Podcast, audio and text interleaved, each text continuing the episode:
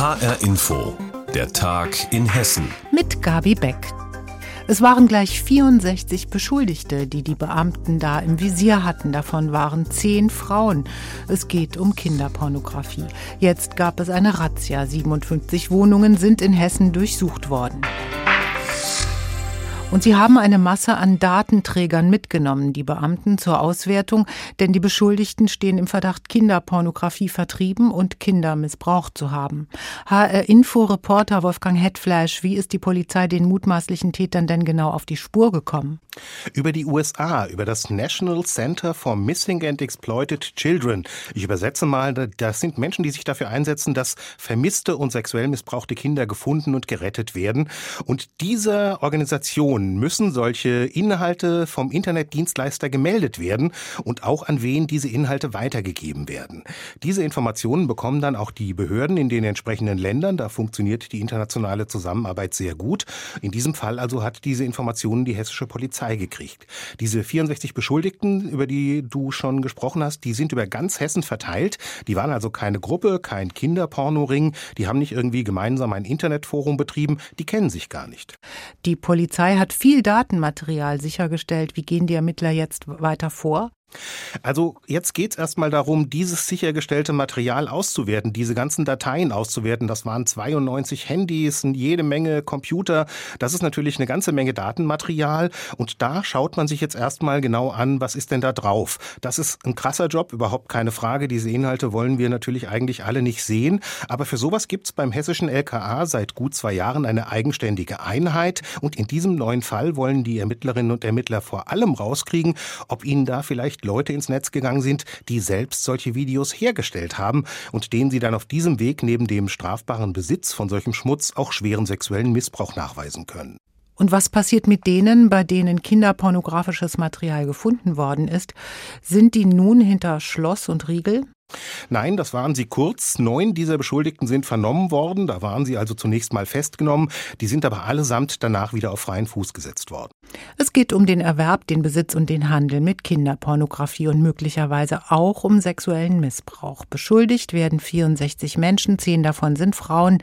HR-Info-Reporter Wolfgang Hetfleisch hatte die Infos. Diesen Hotelbesuch in Hanau wird ein junger Mann wohl nie vergessen. Am frühen Samstagmorgen stürzt er rund zehn Meter tief in einen Versorgungsschacht und kommt nicht mehr alleine daraus. HR-Info-Reporter Tobias Weiler-Mattes, wie konnte sowas passieren? Wie er es geschafft hat, in den engen, mit Rohren durchzogenen Schacht zu fallen, das ist unklar, sagt die Polizei. Der zwischen 20 und 30 Jahre alte Mann war auf der Terrasse des Hotels Domino am Hanauer Heumarkt. An der Stelle im zweiten Stock ist der Schacht offen, hat mir ein Sprecher der Feuerwehr Hanau gesagt. Und ein circa ein Meter hohes Gitter soll verhindern, dass jemand reinfällt, quasi wie ein Balkongeländer. Da müsste man erst mal drüber kommen, um in den Schacht zu fallen, sagt die Feuerwehr. Nun, der Mann ist trotzdem reingefallen, vom zweiten Stock bis in den Keller gestürzt und da lag er dann völlig hilflos. Und wie ist er schließlich und endlich da wieder rausgekommen? Er hat dann im Schacht um Hilfe geschrien, zehn Meter tief unten. Es muss ein völliger Schock gewesen sein. Ein Hotelmitarbeiter hat seine Schreie zum Glück gehört und Hilfe geholt. Ein Höhenretter der Feuerwehr hat sich dann zu dem jungen Mann abgeseilt. Und das, sage ich mal, war ein Job für einen schmalen Mann. Denn der Schacht, der ist extrem eng, weil da so viele Rohre verlaufen, zum Beispiel Abwasserleitungen. Teilweise ein Durchmesser von 50 mal 40 Zentimetern. Da muss der Höhenretter runter und eben auch der durch den Sturz verletzte Mann, der muss auch wieder hoch. Ähm, haben sie beide geschafft nach eineinhalb Stunden. Wie geht es dem Mann nach dem Sturz? Also er hat wirklich großes Glück gehabt, hat uns die Feuerwehr Hanau gesagt. Der jüngere Mann lag da unten im Schacht mit mehreren Brüchen, Abschürfungen und war stark unterkühlt. Die Feuerwehr sagt, er ist schwer verletzt, werde aber keine bleibenden Schäden haben. Ein Riesenglück. Ein 20 bis 30 Jahre alter Mann ist in einem Hanauer Hotel rund 10 Meter tief in einen Schacht gefallen. Ein Höhenretter der Feuerwehr hat ihn wieder rausgeholt. Tobias Weiler-Mattes hat uns die Geschichte erzählt. 2017 gründen Darmstädter Studenten das Unternehmen Wingcopter. Es soll Drohnen als Transport- und Lieferflugzeuge nutzen. Die Idee wächst und wächst und funktioniert offenbar. Denn jetzt hat sich das Unternehmen mit Sitz in Weiterstadt einen 16 Millionen Dollar Auftrag unter den Nagel gerissen. Unsere HR-Info-Reporterin Petra Demand hat recherchiert. Was ist denn das genau für ein Riesendeal?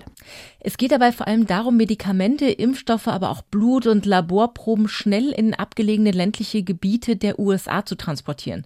Die amerikanische Firma Sprite, mit der die Weiterstädter den Vertrag geschlossen haben, die baut nämlich gerade ein medizinisches Versorgungsnetz auf. Das sind hunderte von Krankenhäusern in 48 Bundesstaaten der USA angeschlossen. Die Nachfrage dort, die steigt immens, heißt es in der Mitteilung, weil es eine sehr günstige, sehr schnelle und wohl auch eine CO2-arme Lösung ist. Ja, und das neueste Modell Wingcopter 198 soll dabei eine zentrale Rolle spielen. Wie sind die Amerikaner bei der Suche nach einem Partner denn ausgerechnet auf das Weiterstädter Start-up gekommen? Die Weiterstädter sind ja schon seit einigen Jahren sehr umtriebig auf dem Lieferdrohnenmarkt. Anfang 2020 haben sie eine Kooperation mit dem US-Paketdienst UPS abgeschlossen und auch mit Sprite hatten sie schon Kontakt. Da gab es schon seit August 2021 eine strategische Partnerschaft. Ja, und daraus ist jetzt eben dieser Vertrag geworden. Die Drohnen können übrigens über 100 Kilometer weit fliegen und rund 6 Kilogramm tragen. Ja, und produziert werden sie wirklich in einer Halle in Weiterstadt. Wenn Drohnentransport Transporte in den USA so ein Renner sind, kann es ja auch sein, dass es bald in Deutschland soweit sein wird, dass zum Beispiel Drohnen die Pakete bringen oder möglicherweise Laborproben vom Arzt zum Labor gebracht werden. Wie sieht es aus? Wingcopter-Drohnen sind auch in Deutschland schon geflogen. Das war aber nur ein Projekt mit Sondergenehmigung. Da haben die Weiterstädter Drohnen Laborproben vom Hauptsitz des Chemie- und Technologieunternehmens Merck in Darmstadt zum Werk in Gernsheim geflogen. Generell sind Drohnenflüge in Deutschland nach bisheriger Gesetzeslage nur auf Sicht erlaubt und grundsätzlich auch nicht über bewohntem Gebiet. Und da werden die Einsatzmöglichkeiten auch schon knapp. Das dürfte in Deutschland also noch ein bisschen dauern, bis auch hier die Drohnen die Pakete liefern. Sagt HR-Info-Reporterin Petra Demand über einen Millionendeal für ein Start-up aus Weiterstadt. In Rheinland-Pfalz kann man sich ab heute für den Impfstoff von Novavax anmelden. Ausgeliefert wird aber erst in vier Wochen. Jetzt fragen wir uns hier in Hessen natürlich, wann gibt's den bei uns? Eine Frage an unseren Impfspezialisten und HR-Info-Reporter Tobias Lübben. Nein, hier bei uns in Hessen noch nicht. Und zwar hat das den Grund, in Rheinland-Pfalz gibt's noch das Impfportal des Landes. Das heißt, Rheinland-Pfalz konnte das so einrichten, dass man sich da schon vormerken lassen kann. Hier in Hessen geht das nicht, sondern das machen die einzelnen Impfzentren und die wissen ja noch gar nicht, wie viel Impfstoff Novavax sie bekommen. Der wird erst ab dem 21. Februar ausgeliefert und die Kliniken und Pflegeeinrichtungen, die sollen den ersten Zugriff haben, die sollen das als erstmal ihren Beschäftigten anbieten können. Und eins muss man sagen, auch in Rheinland-Pfalz gibt es noch keine Termine, sondern es ist nur ein Vormerken. Man hinterlässt da seine E-Mail-Adresse und bekommt dann später einen Termin per Mail, wenn der Impfstoff wirklich da ist. Können übrigens auch Hessen machen, können sich auch in Rheinland-Pfalz vormerken lassen. Am 21. Februar wird der Stoff dann ausgeliefert. Ist denn schon klar, wie viel kommen wird? Ja, die Bundesregierung hat insgesamt eine Menge bestellt, 34 Millionen Dosen. Bis März, also im ersten Quartal, sollen erstmal 4 Millionen Dosen davon kommen. Das wären für Hessen anteilig 300.000. Aber die erste Lieferung dann Ende Februar, das sind wohl gerade mal 13.000 Dosen. Und wenn dann noch die Kliniken und Pflegeeinrichtungen zuerst bedient werden, dann weiß ich nicht, wie viel erstmal für die Normalbürger Bürger übrig bleibt. Wahrscheinlich nicht so viel. Nun sagt man ja, dass man mit diesem Stoff möglicherweise doch noch den ein oder anderen Impfskeptiker gewinnen könnte. Warum eigentlich?